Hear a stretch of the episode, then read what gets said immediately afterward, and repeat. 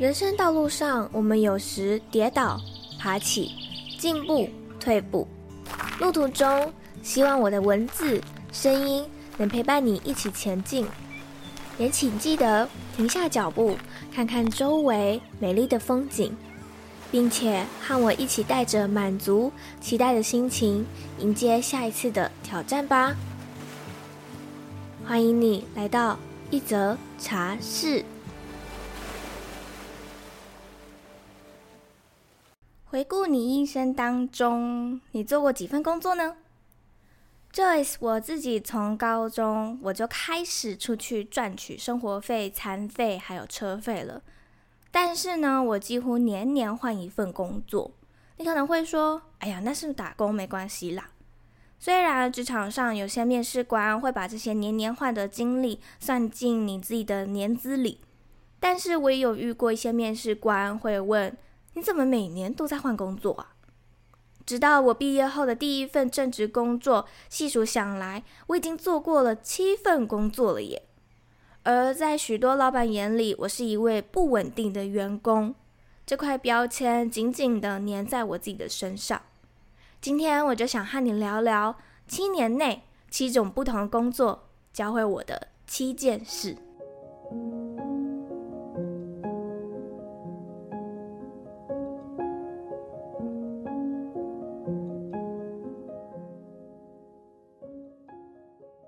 我所念的科系是国贸科，因为科系的关系，所以我常常会有一些展览短期的攻读机会。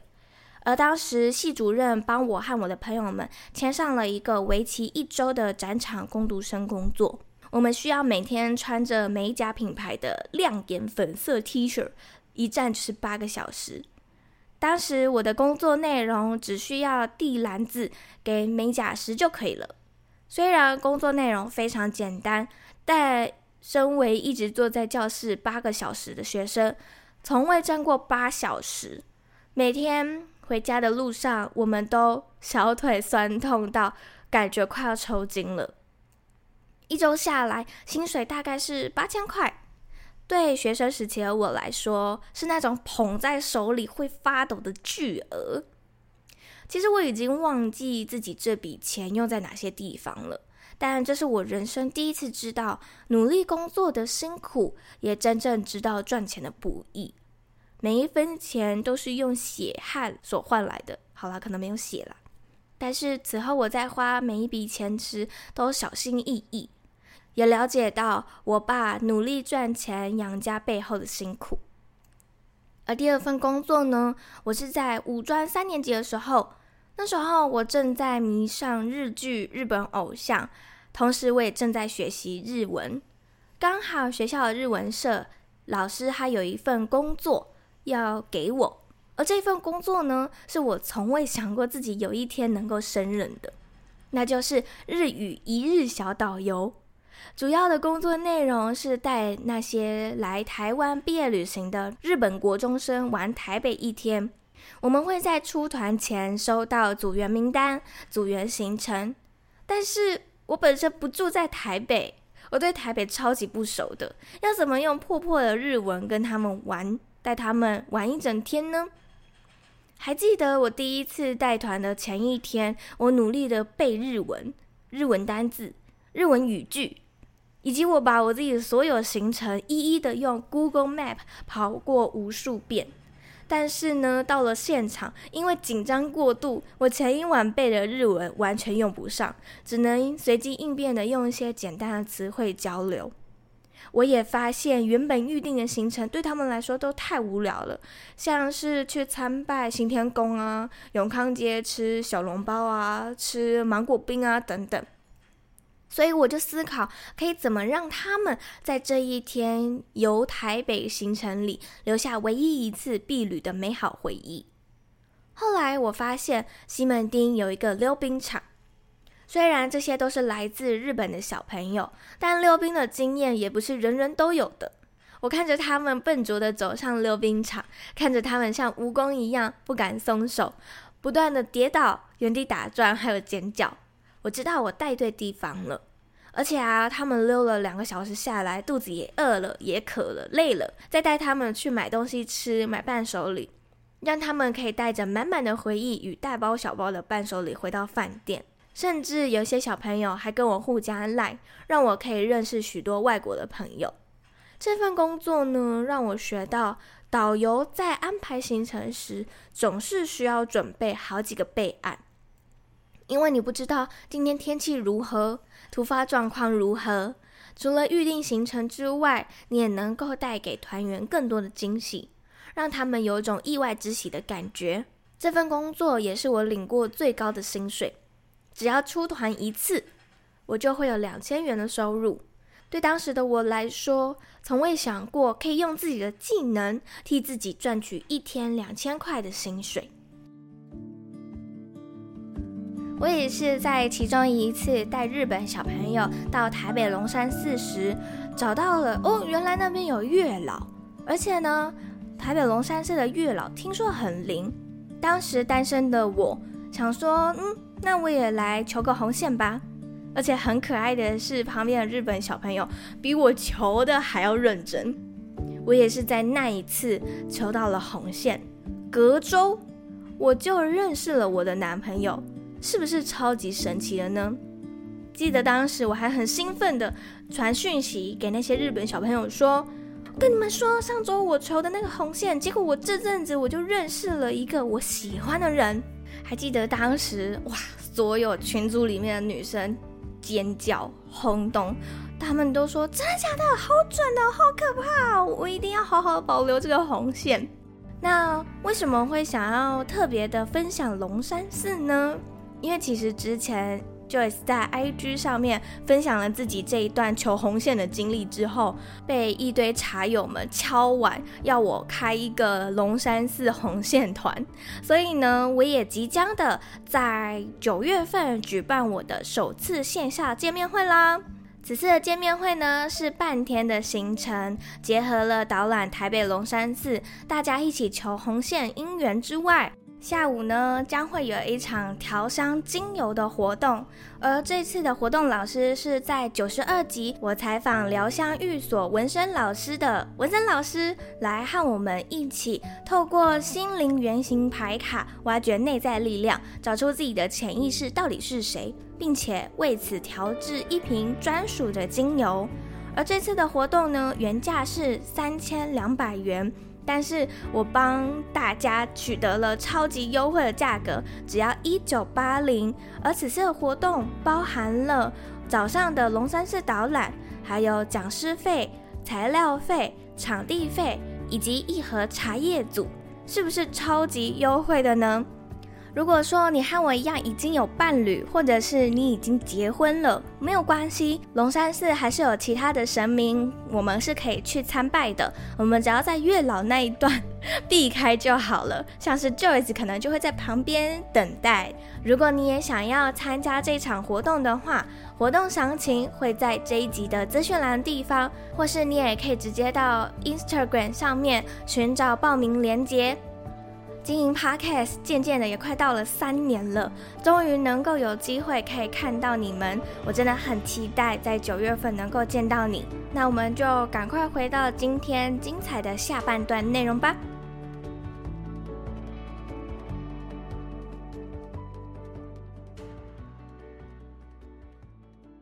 渐渐的到了第三份工作，后来我找到了一份稳定长期的工作。嗯，好吧，对当时我来说，我以为是长期的打工。一直以来，我都向往可以在咖啡店打工。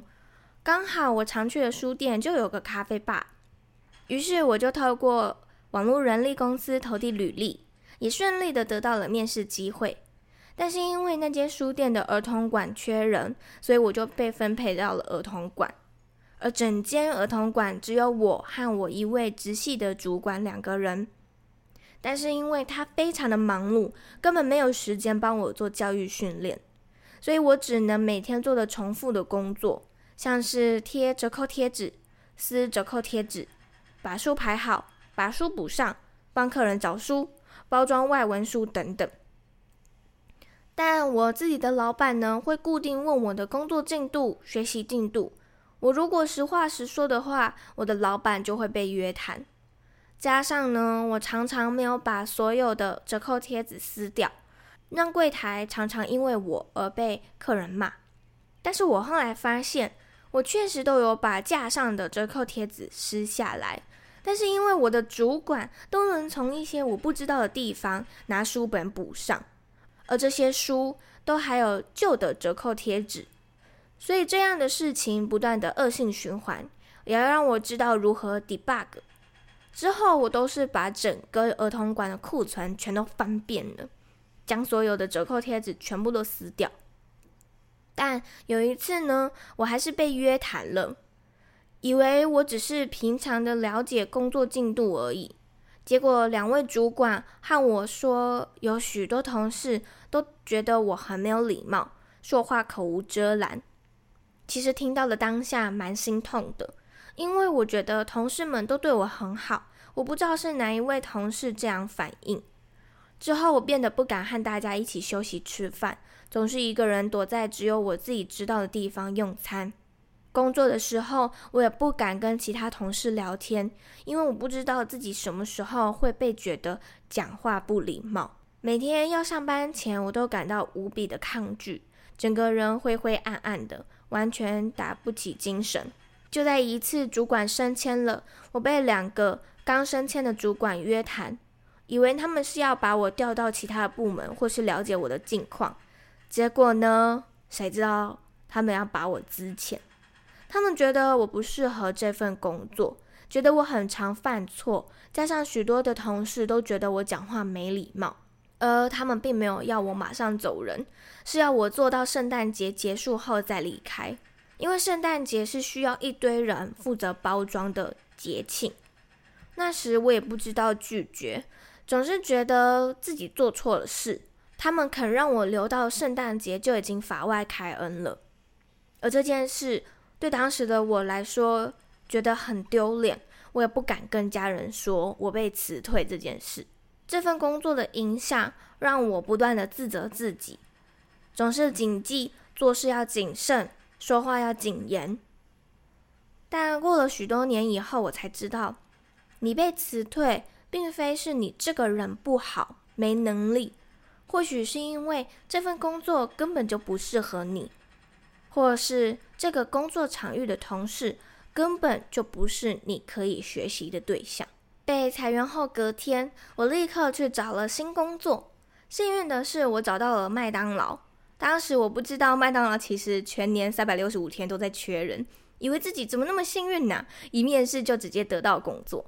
我算是无缝接轨，离开书店的隔天，我直接到麦当劳报到。这份工作让我充满了成就感。学什么都很快，快节奏的工作步伐与流畅的动作让我享受其中，也充满成就感。我也主动向主管要求学习许多的新岗位，像是外场、厨房、咖啡师，让我在短短半年内学会了所有的岗位。当时我给自己的目标是要考到咖啡师四星，并且当上计时组长。最后，我也都如愿的达成了这些目标。在这里我很快乐，目标也都一一的达成了。老板对我的期望非常的高，可是我自己知道，之后我并不想要在这里升正职员工。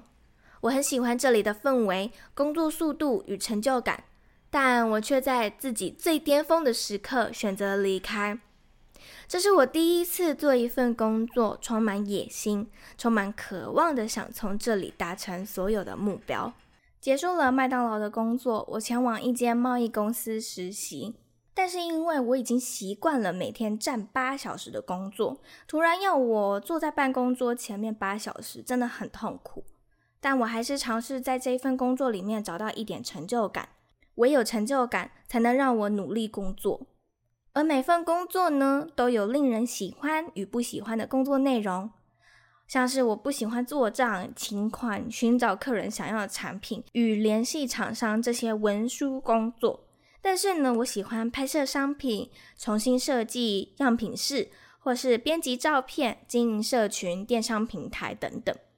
还记得那时我接触到了电商人妻，跟了他好多场讲座，每场讲座我都拼命的做笔记，学习如何去经营社群。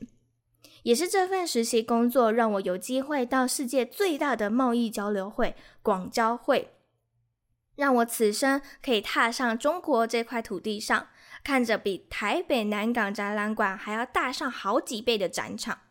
我拖着行李箱，快速地穿梭在一个又一个摊位，只要看到是客户会喜欢的产品，就要停下来，递上名片，索取 DM。一天下来要逛两个展场，我的脚都已经不是自己的了。满载而归的 DM 名片，回到台湾之后，还需要一一归档，写信询问报价。这份工作让我接触到许多国家的客户、厂商。但我知道自己不喜欢这里的工作内容。实习结束之后，我也离开了。你总是要尝试过后，才知道自己适不适合一份工作的，对吧？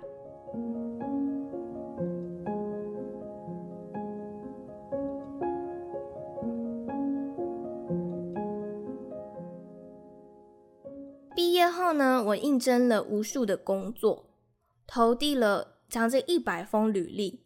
却始终石沉大海。当时我只要薪水不是二十五 K 的工作，我都愿意。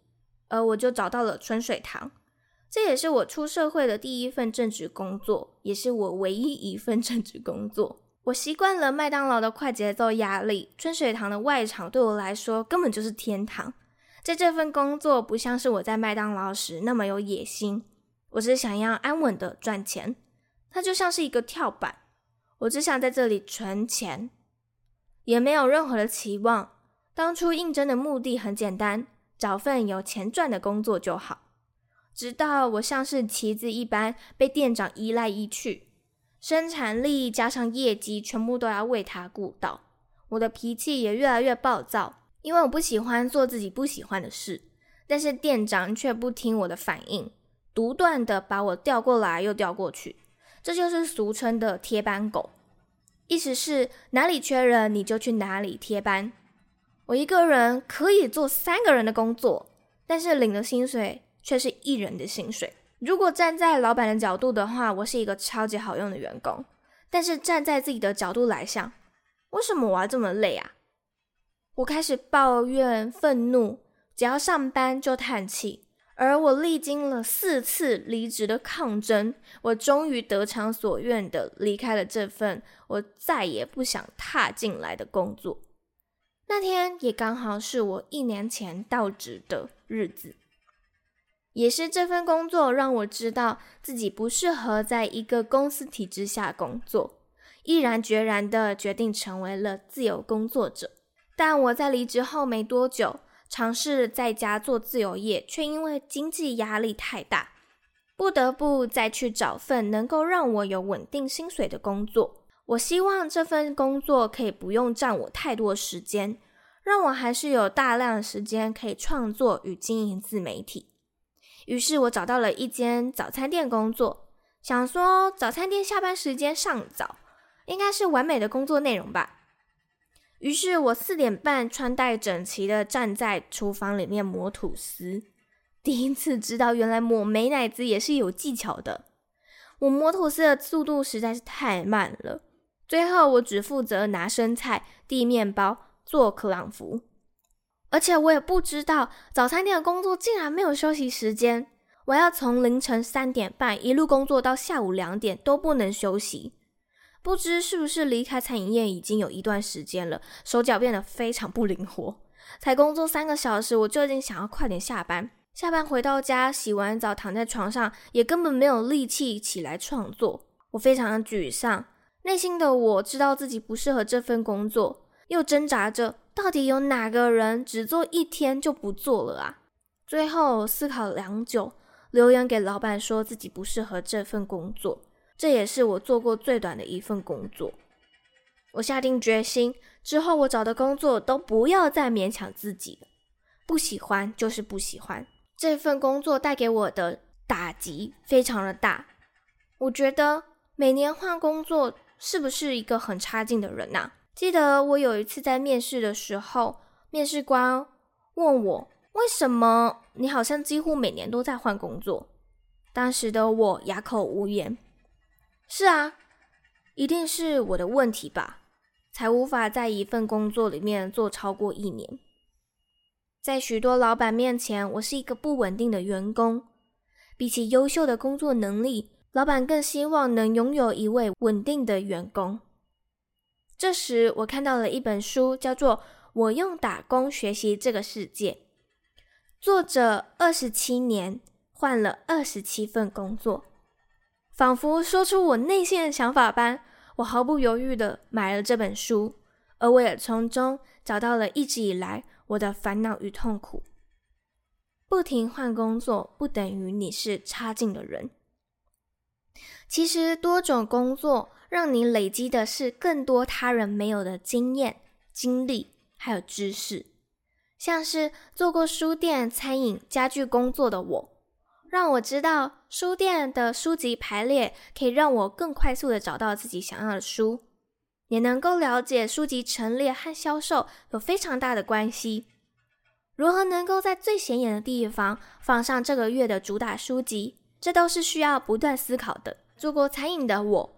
在品尝食物时，我不再只会说“好好吃哦”跟“好难吃哦”，而是我能够细细的品味出每一口食物的味蕾体验。因为我在春水堂需要不断试吃今天的产品品质如何，说出口感、调味如何。卖过家具的我，让我知道如何帮客户找到适合他们的枕头，要怎么组装床组、书柜。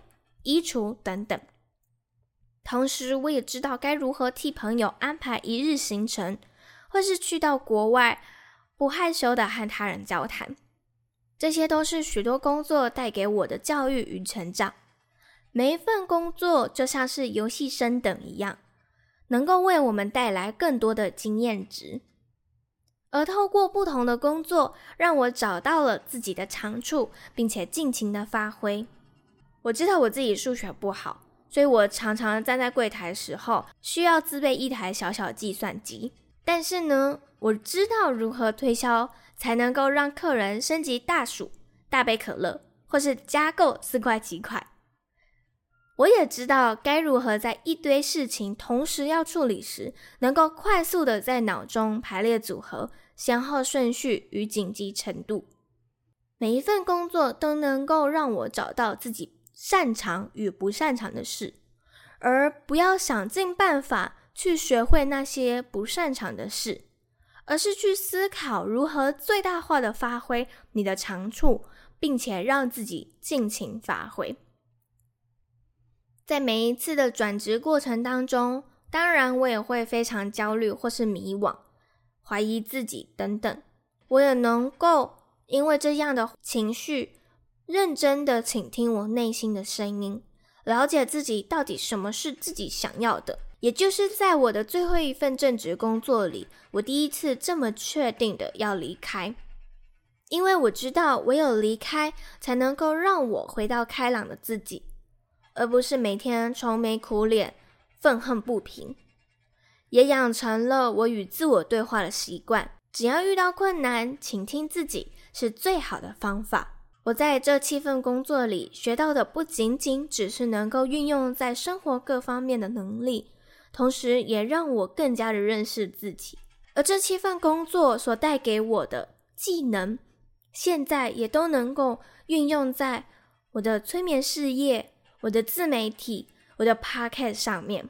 我相信职场上难免会因为一两次的挫折而否定自己，或是因为他人的话而怀疑自己。但请你记得，你是非常棒。